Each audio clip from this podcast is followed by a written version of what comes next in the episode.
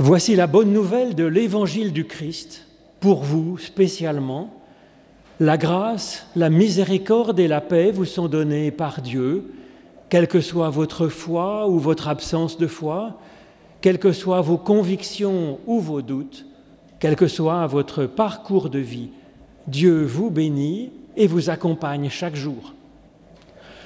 Grand merci d'être venu ce matin pour vous réchauffer ensemble afin de célébrer Dieu et puis aussi de faire place à ces trésors qu'il veut nous apporter aujourd'hui.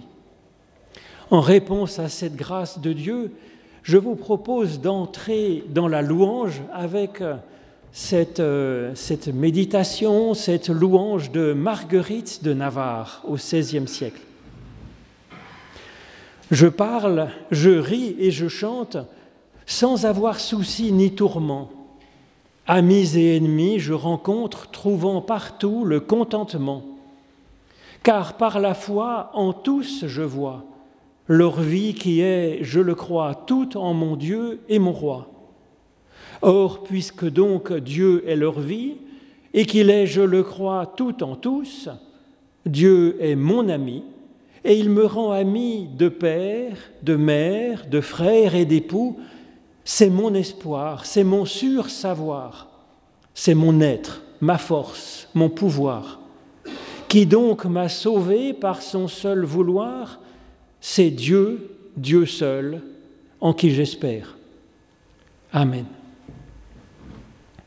Alors je vous propose de poursuivre dans la louange à Dieu avec le, chant du psaume 91, page 104, qui demeure auprès du Seigneur, à l'ombre de sa grâce.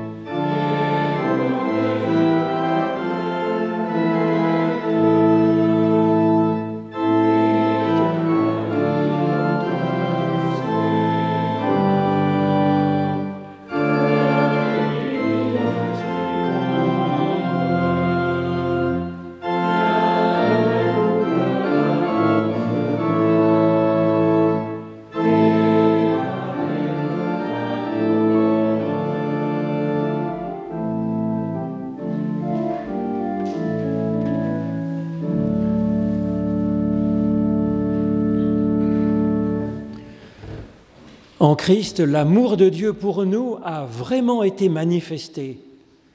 Il nous dit, Venez à moi, vous tous qui êtes fatigués et chargés, et je vous donnerai du repos pour votre âme. C'est fort de cette promesse que nous pouvons nous tourner vers l'Éternel notre Dieu en toutes circonstances pour lui demander son pardon et son aide pour avancer. C'est ce que je vous propose de faire en suivant cette prière de Saint Augustin. Seigneur, si je ne t'aime pas assez, Donne-moi de t'aimer davantage.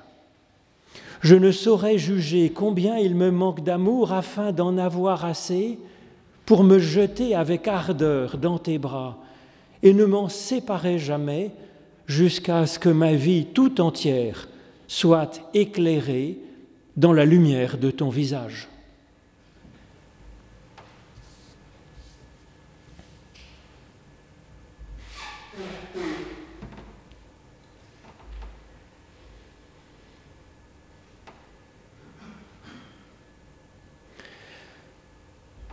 Dieu a tellement aimé le monde qu'il a donné son Fils, son unique, afin que quiconque ait confiance par lui ne meure pas, mais qu'il ait la vie éternelle. Dieu est amour et nous pouvons chanter notre reconnaissance avec le chant page 319 Ah, si le ciel se déchirait. Page 319. Música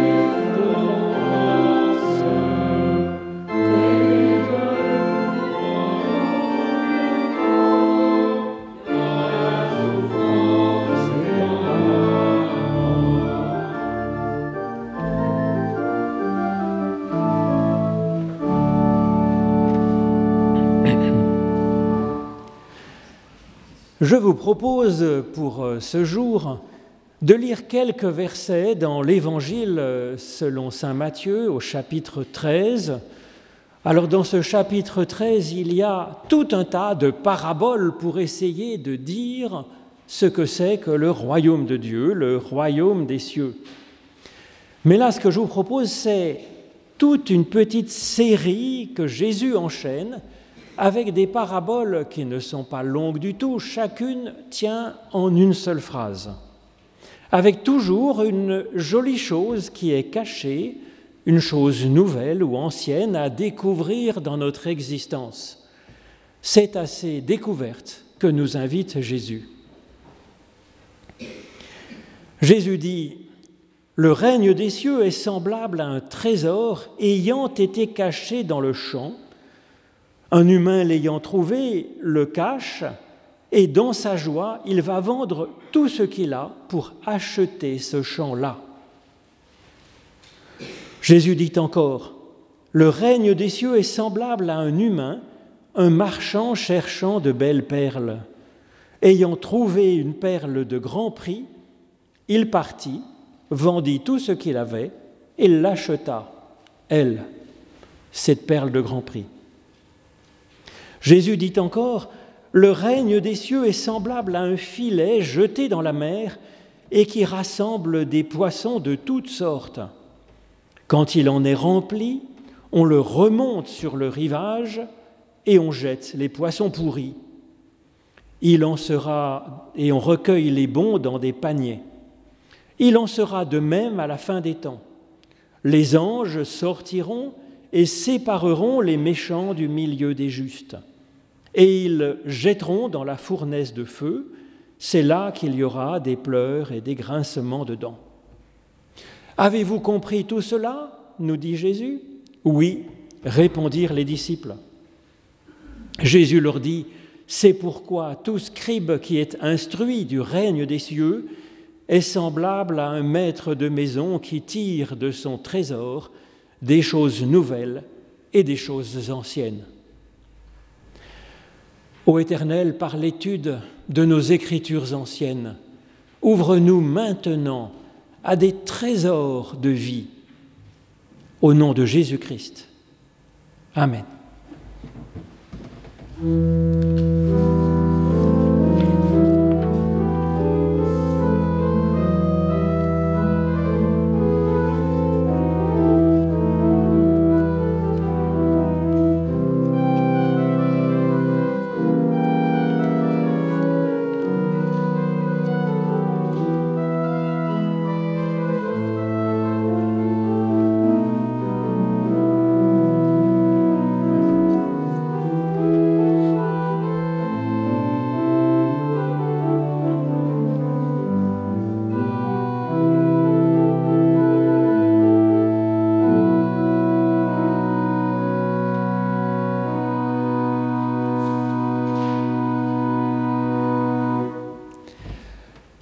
Ces cinq petites perles de paraboles que nous raconte Jésus tiennent chacune en une très courte phrase.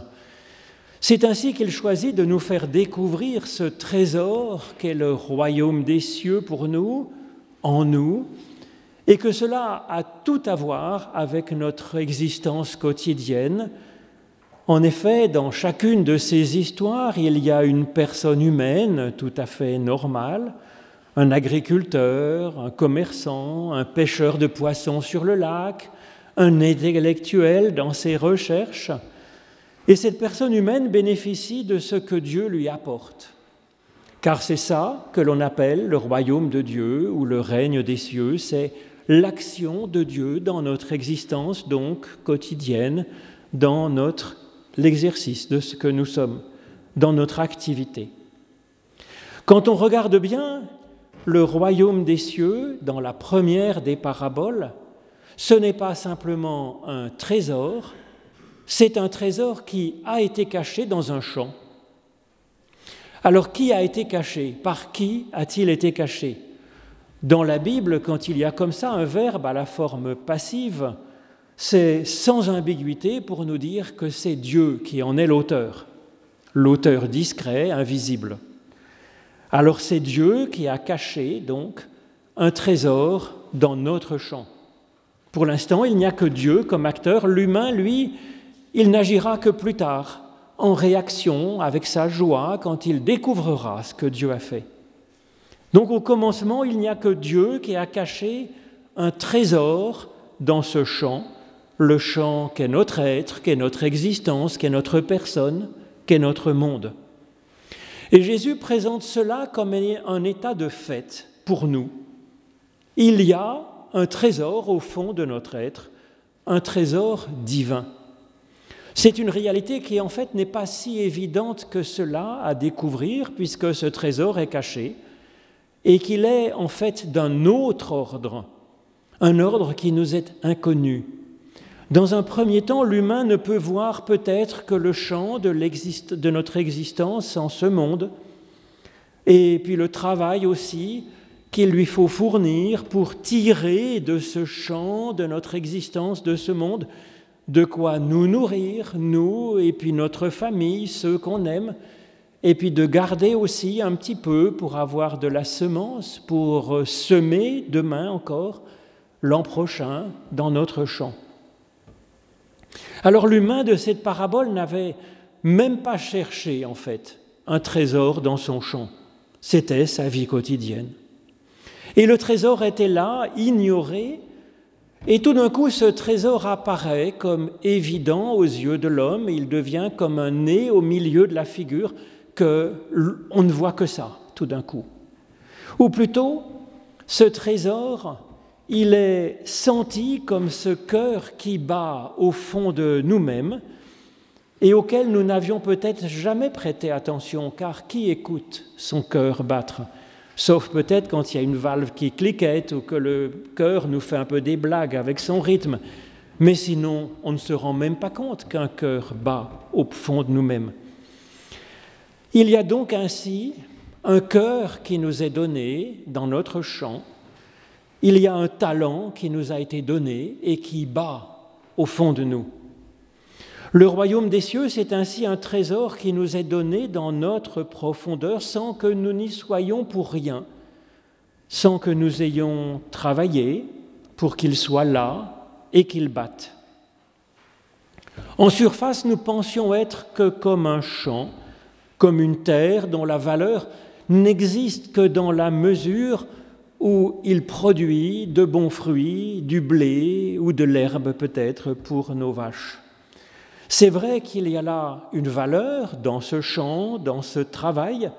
Seulement dans cette parabole, Jésus nous dit que nous sommes aussi ce trésor infini qui est au fond du champ, que Dieu a mis dans le champ.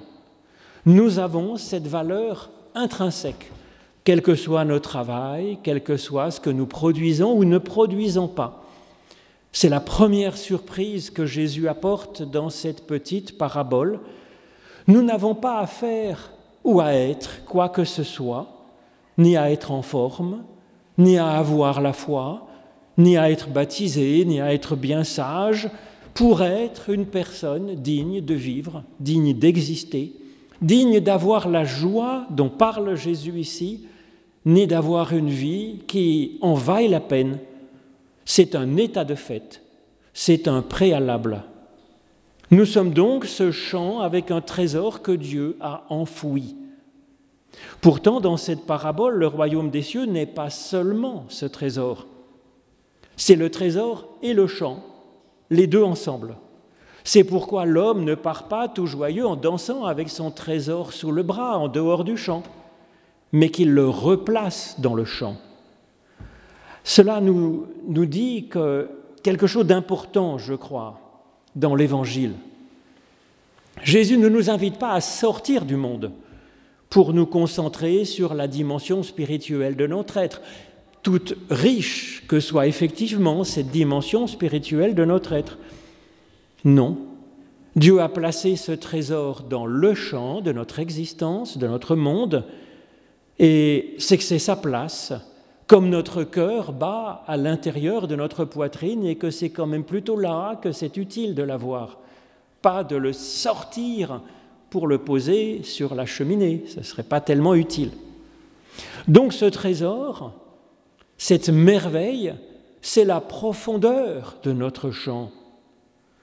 Et cela n'aurait pas de sens de penser supprimer le champ et de garder la profondeur du champ. Ce n'est pas possible.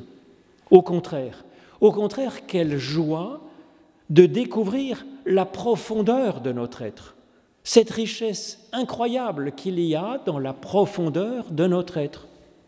Joie devenant louange quand on découvre que cela nous a été entièrement donné. La joie, ce n'est ni le spirituel hors sol, ce n'est pas non plus la seule existence en ce monde, ce sont les deux ensemble, les deux qui vont si bien ensemble, le spirituel et le champ de notre existence. Jésus décrit ensuite l'homme de la parabole qui liquide tout pour investir dans ce champ-là, habité par le trésor. Alors ce n'est pas un ordre que nous donne Jésus, ce n'est pas un appel à nous sacrifier, L'homme agit ainsi spontanément, dans sa joie, nous dit Jésus. Et cela nous dit que le reste ben, appartient à cet homme finalement, qu'il n'y a rien à lui commander, à lui ordonner, C'est le trésor lui-même qu'il découvre qui lui donne l'inspiration qui va pouvoir, euh, je dirais, embellir le chant tout entier. Et puis c'est le chant aussi qui a son génie propre, qui a ses talents, ses forces et ses faiblesses, qui a aussi les occasions qui se présentent dans notre existence. Et donc cet ensemble, le trésor et le chant, et puis aussi celui qui le cultive et qui se réjouit, qui feront alors ce qu'ils pourront, et ce sera beau. Alors deuxième petite histoire, le chercheur et la perle de grand prix. Dans la première parabole, le don de Dieu, son règne en fait, était de donner une valeur intrinsèque, une valeur de notre vie en elle-même, dans sa profondeur. Et c'est une formidable bonne nouvelle, inspirante, aussi bien quand nous sommes en pleine forme que quand nous sommes dans une extrême faiblesse. Dans cette seconde parabole que Jésus nous propose, il nous dit que le règne des cieux, c'est comme une personne qui cherche de belles perles. Donc la première valeur de notre être, c'est sa profondeur. La deuxième valeur, divine elle aussi, c'est de chercher des perles. C'est un second trésor. Dieu nous donne cette soif de chercher ce qui est beau. C'est un don de Dieu que je pense être trop négligé, l'envie de chercher. Alors nous avons rencontré avec quelques-uns cette semaine une dame auquel nous avons demandé comment elle sentait son anniversaire de 104 ans. Et elle nous a dit, la vie reste belle et pleine de valeurs, on peut avancer encore dans la vie. Effectivement, la vie reste belle même quand on a quelques handicaps et quelques fatigues comme cette dame. Le trésor dans le champ, la profondeur de l'être reste bien là. C'est ce qu'elle nous dit. Et effectivement, il y a cette formidable grâce, ce don de Dieu qu'il y a de chercher encore. Et c'est ce qu'il a fait encore avancer au jour le jour, nous dit-elle. La surprise de cette parabole, c'est cette perle que Jésus qualifie d'unique, comme Dieu est unique, et qu'il qualifie, quand on regarde le grec, de polyprécieuse. Une perle unique qui a de multiples valeurs, un multiple rayonnement, de multiples reflets. Perle qui donc unifie notre être dans ses multiples éclats, ses multiples facettes de notre personnalité et de, de multiples dimensions de notre être, physique, intellectuel, sentimental, artistique, que sais-je encore. Et puis il y a aussi la perle de discerner que nos beautés à nous tous, eh bien, peuvent être harmonieuses et devenir comme une seule perle extraordinaire. Voilà donc cette deuxième parabole. La troisième histoire, c'est le royaume des cieux qui est comme un filet jeté dans la mer. Alors c'est vrai que la première et la deuxième parabole attiraient notre attention sur la beauté de la vie et puis ce trésor qu'est le profondeur de l'existence, ce trésor qui consiste à rechercher la beauté qu'il y a dans ce monde sous diverses formes. Et cela est précieux et ces deux, trésors sont bien réels dans notre existence, mais nous savons bien que nous ne sommes pas encore tout à fait dans le pays enchanté des licornes multicolores, des fleurs qui explosent partout et puis de gentils elfes qui gambadent joyeusement là-dedans. La vie est plus compliquée que ça. Avec cette troisième parabole, Jésus nous replace dans la complexité de ce monde qui comporte aussi une certaine forme de chaos. C'est ce que évoque finalement la mer dans la Bible. La mer, elle est un lieu complexe qui est un lieu de ressources où effectivement on peut pêcher des poissons et qui peut servir de passage quand on prend une barque. Mais la mer, c'est aussi le lieu du chaos primordial du début de la Genèse. C'est un monde dangereux, marqué de tempêtes et de vagues qui risquent toujours de nous engloutir et de nous tirer dans le fond du fond de la destruction. Et donc, Jésus nous place là.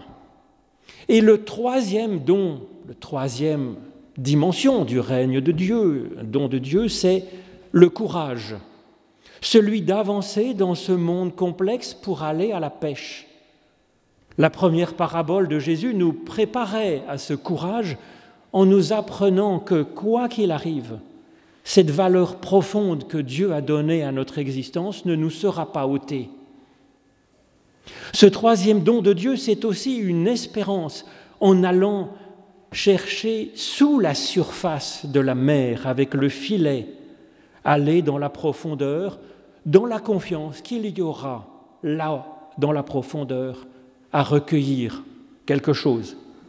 La deuxième parabole de Jésus nous avait préparé à cette espérance en nous disant la valeur de chercher et de chercher encore sans se lasser, sous la surface, dans l'invisible. Le troisième don de Dieu, ensuite, c'est une sagesse. En n'abusant pas de ce temps de pêche dans le chaos, mais en sachant remonter ensuite sur la terre sèche pour un temps de discernement, effectivement, vient alors ce, cet autre troisième don de Dieu de cette parabole, c'est la bienveillance active pour garder ce qui est bon et puis éliminer ce qui est pourri, nous dit Jésus. Car effectivement, le monde est complexe.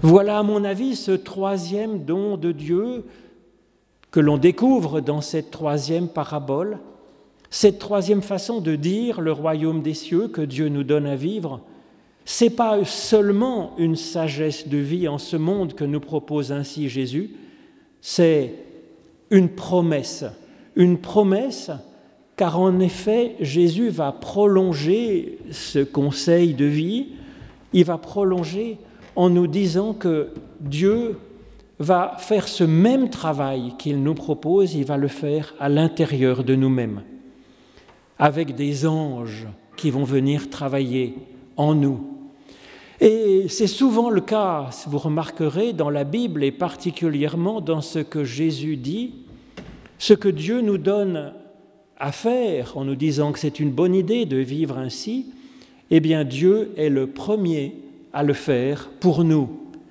Et puis inversement, les qualités de Dieu, quand euh, il y a une page de théologie dans la Bible, les qualités de Dieu nous sont données aussi comme une inspiration pour vivre en notre monde. Et donc, après cette parabole où il y a quelqu'un qui part à la pêche dans le chaos pour chercher des bonnes et des mauvaises choses, eh bien, il y a des anges qui vont aussi à la pêche et qui vont faire un tri. Dans la langue de la Bible, un ange, c'est n'est pas une sorte de créature bizarre, c'est une fonction, celle d'être messager. Voilà, un ange, c'est un facteur. Et quand les anges réalisent quelque chose dans la Bible, cela signifie tout simplement un travail que Dieu fait en nous-mêmes par sa parole, et donc un travail que fait Dieu quand nous écoutons Dieu dans la prière, en fait. Disons d'abord qu'il n'y a rien à craindre, certainement, de ce que Dieu peut faire en nous, puisque par définition, toute action de Dieu va dans le sens de la vie. Et donc elle est une action qui est en notre faveur pour augmenter en nous encore la vie. La mention même que Jésus met ici, disant que c'est à la fin des temps que les anges réalisent cela, montre que nous sommes au temps du Christ, donc qui est la fin des temps, donc le moment où Christ réalise le plan de salut de Dieu pour nous. Donc voilà le travail que Dieu fait en nous quand nous prions dans le secret de notre être. Ses anges, c'est-à-dire sa parole, c'est-à-dire les bons soins qu'il nous offre, c'est-à-dire son action créatrice qui continue à, nous créer, eh bien ces anges remontent dans notre profondeur, notre profondeur qui est plus ou moins en chaos, il faut bien le reconnaître, les anges retirent ce qui est bon et vivant, n'oubliant pas le moindre petit anchois qui viendrait frétiller quelque part dans notre être. C'est cela, la bienveillance de Dieu qui va à la pêche de meilleur qui est en nous. Alors il n'est pas question dans cette histoire de tri entre les bons et les mauvais poissons, il n'est pas question de sélectionner certaines personnes et puis d'en abandonner d'autres, puisque chacune et chacun de nous est évidemment plus ou moins des deux, à la fois bon et méchant, bien sûr, mêlés. C'est pourquoi les anges de Dieu qui vont à la pêche à l'intérieur de nous-mêmes, dans notre prière, eh bien, viennent extraire ce qui est méchant du, du milieu de ce qui est bon, comme on retire une tumeur à l'intérieur de notre corps afin de nous faire vivre, bien sûr. L'image du feu dont il est question dans ces quelques mots avec les anges, c'est aussi une image classique dans la Bible pour parler de la purification bienveillante, car effectivement, le feu permet d'extraire l'or, l'argent, le platine qui est au fond du minerai que nous sommes, où tout est mêlé, l'or, l'argent, le platine et puis la terre bien sûr. C'est ce feu qui nous libère de tout ce qui en nous peut nous faire souffrir et nous faire trembler, qui nous libère de nos pleurs et nos grincements de dents, de nos détresses. Voilà donc le travail que Dieu fait en nous. C'est une action très concrète, une action salutaire à recevoir dans la prière chaque jour et ce travail des anges, c'est un bon travail que nous recevons de Dieu quand nous le laissons faire. C'est une douce remontée du meilleur qui est en nous, de ce qui est vivant et bon. Et à ce, déjà ce, plan de salut qui nous est donné ici, Jésus ajoute pourtant une dernière courte parabole, une cinquième histoire celle du scribe qui est instruit de ce que c'est que le règne des cieux. Le scribe, c'était l'intellectuel de service. C'est donc notre intelligence qui va être enfin mise à contribution par Jésus. C'est ce que nous pouvons faire dans la mesure où nous avons été enseignés de ce que c'est que le règne de Dieu, de ce que c'est que son action à l'intérieur de nous-mêmes, alors nous avons été instruits intellectuellement par les paroles de Jésus, par son évangile, par sa façon d'être. Nous pouvons aussi être instruits spirituellement de ce que c'est que le règne et l'action de Dieu dans la prière, en sentant ce qu'il fait avec nous et en nous pour nous aider à avancer. Nous savons alors qu'il y a en nous un trésor de richesse incroyable un trésor que l'on peut atteindre. Par l'étude, nous pourrons alors être en quelque sorte maître de maison, nous dit Jésus. Au moins un peu maître de la maison que nous sommes. En effet, du point de vue de notre caractère et de nos actes, c'est bien plus difficile d'en être maître, évidemment même si effectivement la prière aide à avoir une certaine lucidité, un certain courage, une certaine force, c'est le travail des anges en nous qui nous améliore un peu, bien sûr, mais comme un chemin, un chemin de Genèse. Jésus termine donc par l'étude comme un lieu essentiel de l'exercice de notre liberté et de la maîtrise de nous-mêmes, pour être libres de nous-mêmes, en nous-mêmes. Jésus nous conseille ainsi de connaître et de puiser dans notre bon trésor par la réflexion, par l'intelligence, en commençant par ce qui est nouveau, nous dit Jésus, les nouveaux trésors, sans pour autant négliger les trésors anciens. Ce qui est ancien dans notre trésor, c'est de savoir que ce monde et nous-mêmes recèle toutes sortes de trésors, de perles et de bons poissons. C'est précieux comme trésor ancien parce que ça nous prépare à trouver les trésors nouveaux. Le trésor nouveau, c'est la perle, c'est le bon poisson que nous découvrons aujourd'hui dans les circonstances particulières de notre journée. C'est peut-être un éclair de génie, une intuition que nous saurons saisir. C'est peut-être l'idée d'un geste utile, d'une circonstance importante, la découverte d'une nouvelle pertinence peut-être. C'est tout souffle de l'esprit que notre intelligence va pouvoir saisir au passage pour en faire quelque chose. Et c'est ce qui fait que la vie est si belle et qu'on avance encore dans la vie, encore et encore, avec de nouveaux trésors. C'est ce que nous disait donc mercredi dernier encore Francine, 104 ans. Que Dieu nous soit ainsi en aide. Amen.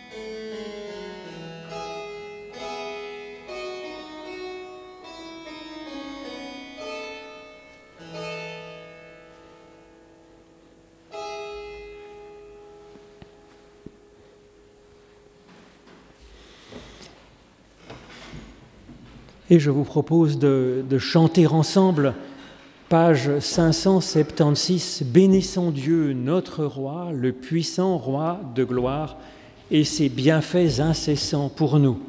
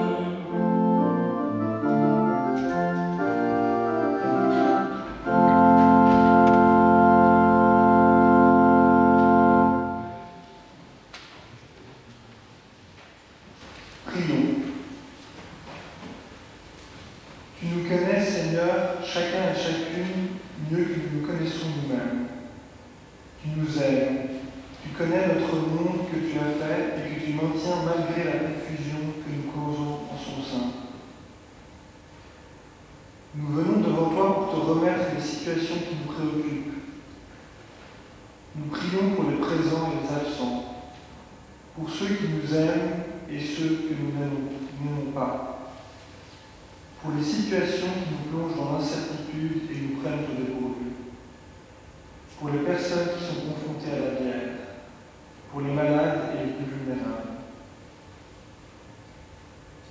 Que se lève sur la tristesse de nos fautes la joie de ton pardon. Que se lève sur notre inquiétude la paix de ta promesse que se lève sur la feuille de notre suffisance l'humilité de ton cœur. Oui, nous avons confiance en toi. Tu nous exauces bien au-delà de ce que nous attendons et nous prions avec ces mots que Jésus nous a enseignés. Notre Père, qui es aux cieux, que ton nom soit sanctifié, que ton règne vienne, que ta volonté soit faite sur la terre comme au ciel. Donne-nous aujourd'hui notre pain de ce jour. Pardonne-nous nos offenses, comme nous pardonnons aussi et ne nous laisse pas entrer en tentation, mais délivre-nous du mal, car c'est à toi qu'appartiennent le règne, la puissance et la gloire, au siècle des siècles. Amen. Grand merci, Émeric, pour cette, cette prière inspirante qui nous, qui nous guide aussi dans notre prière quotidienne, dans notre propre prière. Merci à Norberto pour cet accompagnement, donc à l'orgue et au clavecin.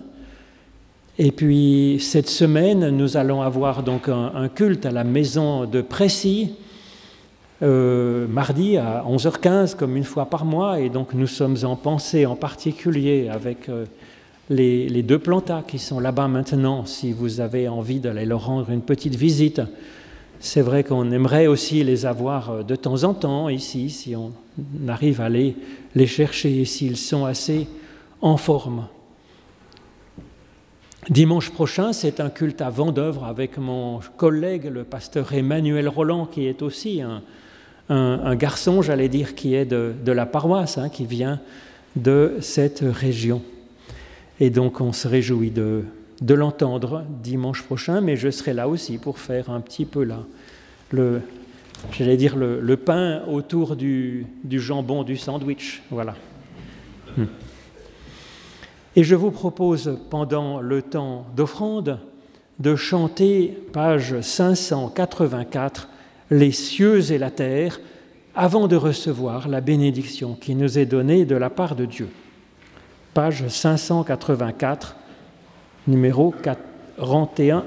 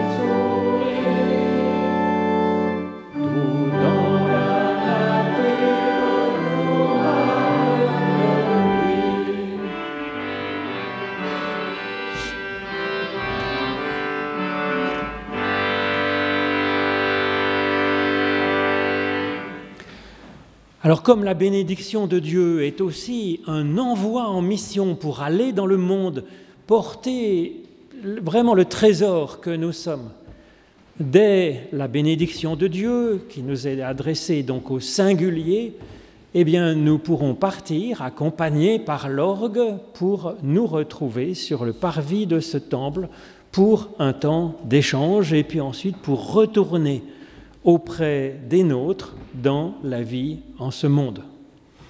L'Éternel te bénit et il t'accompagne sur la route qui est la tienne. L'Éternel fait resplendir sur toi sa lumière et il t'accorde sa grâce encore et encore. L'Éternel lève son visage vers toi et te donne sa paix. Alors tu sauves, ô Éternel, l'humain et tout ce qui vit en ce monde qu'il est précieux ton amour, ô Dieu, mon Dieu. Amen.